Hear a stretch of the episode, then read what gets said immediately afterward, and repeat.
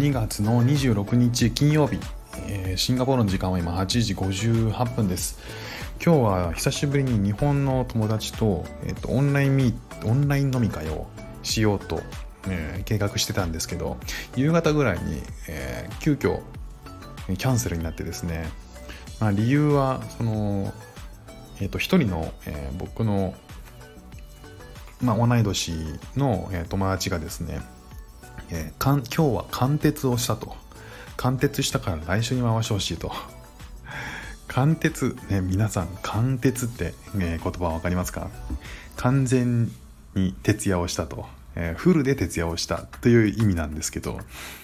えー、あの使わない人はもう本当に馴染みのない言葉だと思うんですけど、えー、僕も働いてた頃ね、えーと、子供が生まれる前なんかは、えー、結構、うん、ちょくちょくやってた記憶がありますけどね。子供が生まれてからはできるだけこうえー、徹夜は避けて夜遅くの仕事もねどれだけやっても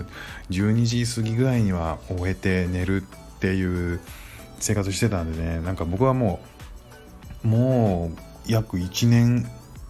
ぐらいかな。1年ぐらいもう貫徹というのはやってないんですよね。もうなんか貫徹って本当にこの年になると、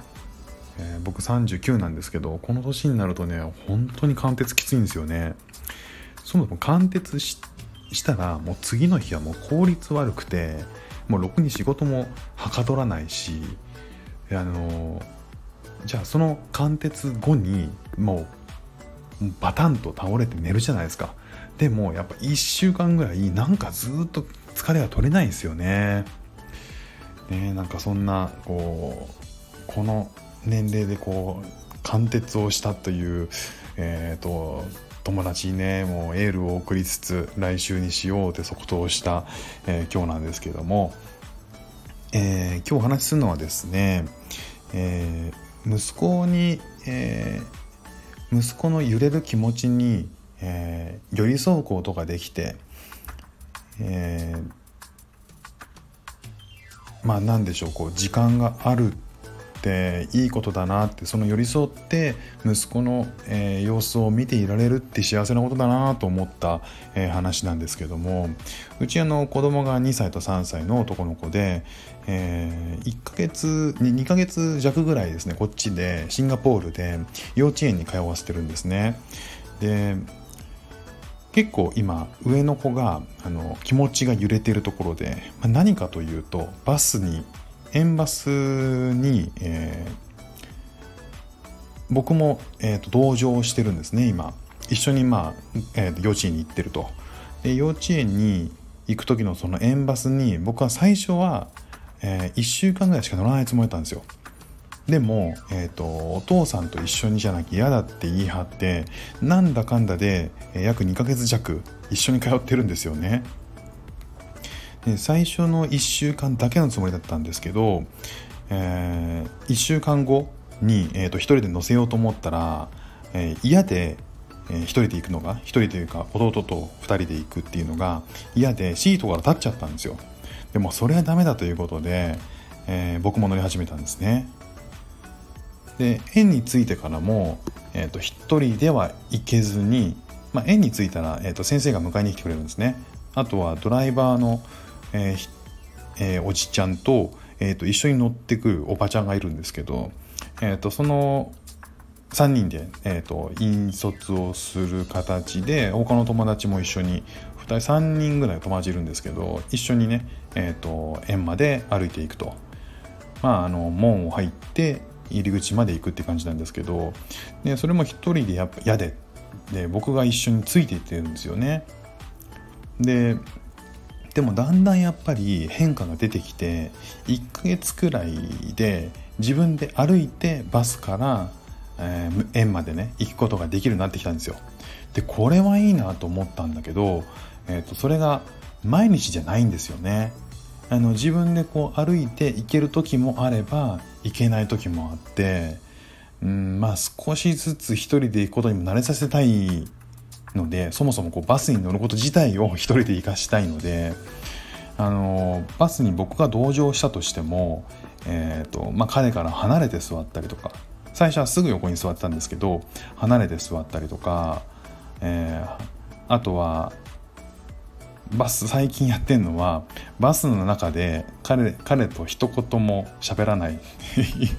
一言も声を発しないプレイをしてみたりとかあとは彼に、えーとまあ、乗ってお父さんも行くけどバス出てからは一人で行こうねというふうに言ったりとかしてですね。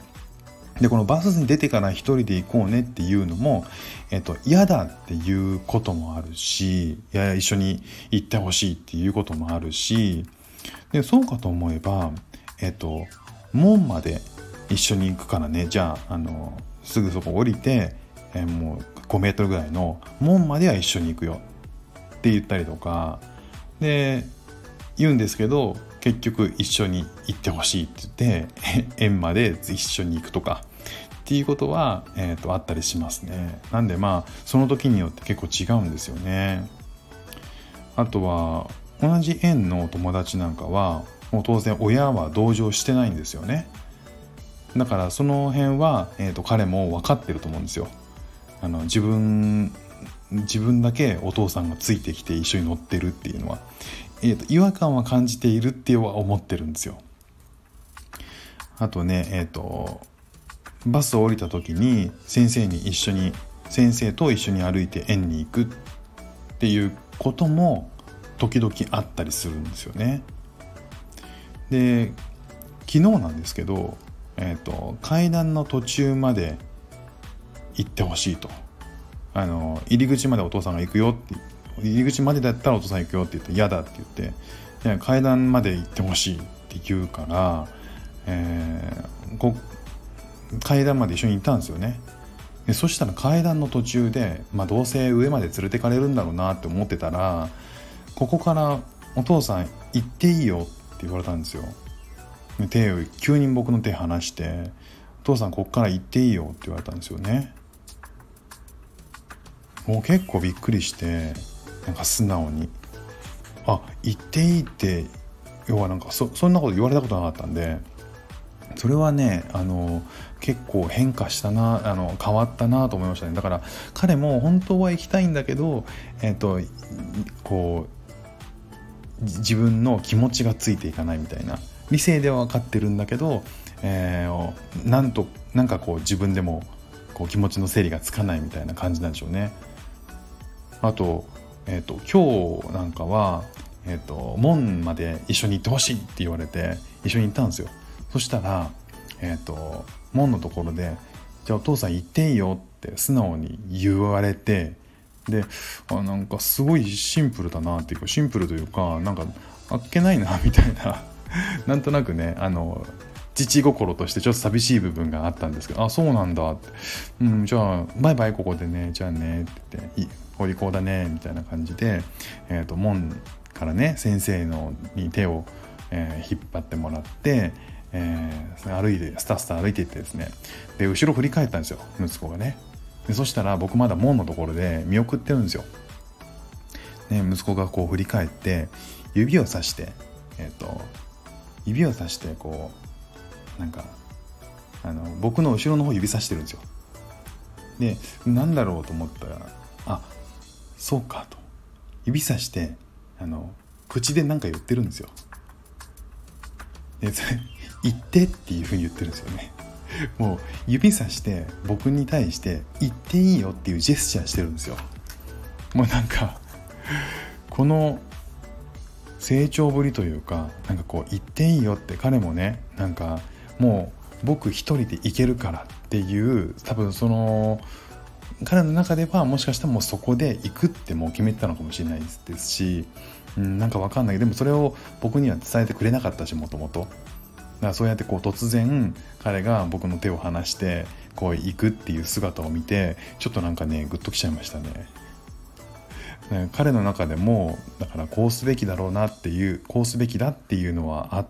てでも葛藤があるみたいな理性では理性では分かってるけども、えーと、先生が、えーと、毎日ねなんか言ってくれてるらしいんですよ「今日は来れたの?」みたいな。でもまあ朝一行った時の顔を見ると大体わかるよって先生はあのこの前で言ってくれたんですけどあとは、えーと、僕とか、えーと、母親とかの、えー、今日は行けるの?」っていうねなもう何回も、えーと、言ってたりとか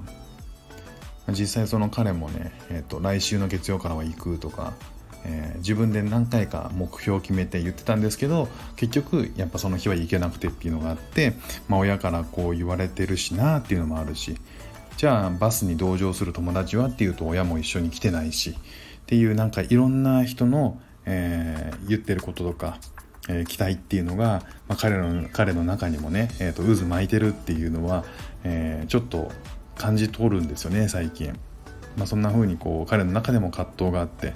ね、そうは言っても抑えられないみたいなやっぱ一緒に行ってほしいみたいな部分もあるっていうね。えー、なんか3歳にしてなかなか複雑な あの複雑なんだなというふうに思いましたね。だからそんなね彼が、成長していく過程みたいな心のこう変化とか葛藤みたいなのをがあるっていうのは分かるので、えー、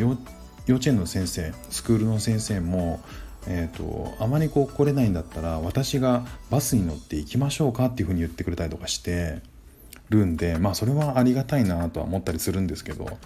えー、もしこう僕がガツガツ働いてて、えー、る頃だったらこんなにこうじじっくり彼と向き合ってこう園の前で、ま、園園に毎朝送るとか時間をかけてね行くとかってなかなかしにくいしやったとしても結構気も自分の心もねなんかこう仕事に向いちゃってたりするとなかなか見守るってことはしにくいなって思ったんですよね。だからほんと時間って大事だなと思って。自分にねなんかこうパツパツで自分に余裕がなかった時っていうのがやっぱ思い出されるんで自分に余裕がないとね子供に伝わりますからねうんだからもう人一人をしっかり見ようとする人間が自分のことでいっぱいいっぱいになったらもういかんなというふうにあの今回はすごく思いましたね。これが自分が、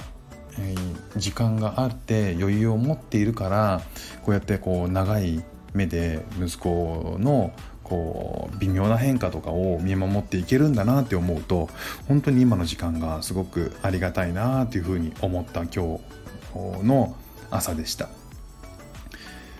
え、これからももうしばらくね息子が自分でバスに乗って一人で行けるってことはあ時間がかかるんでしょうけどねもうしばらくゆっくり見守って彼とも対話していきたいと思ってます。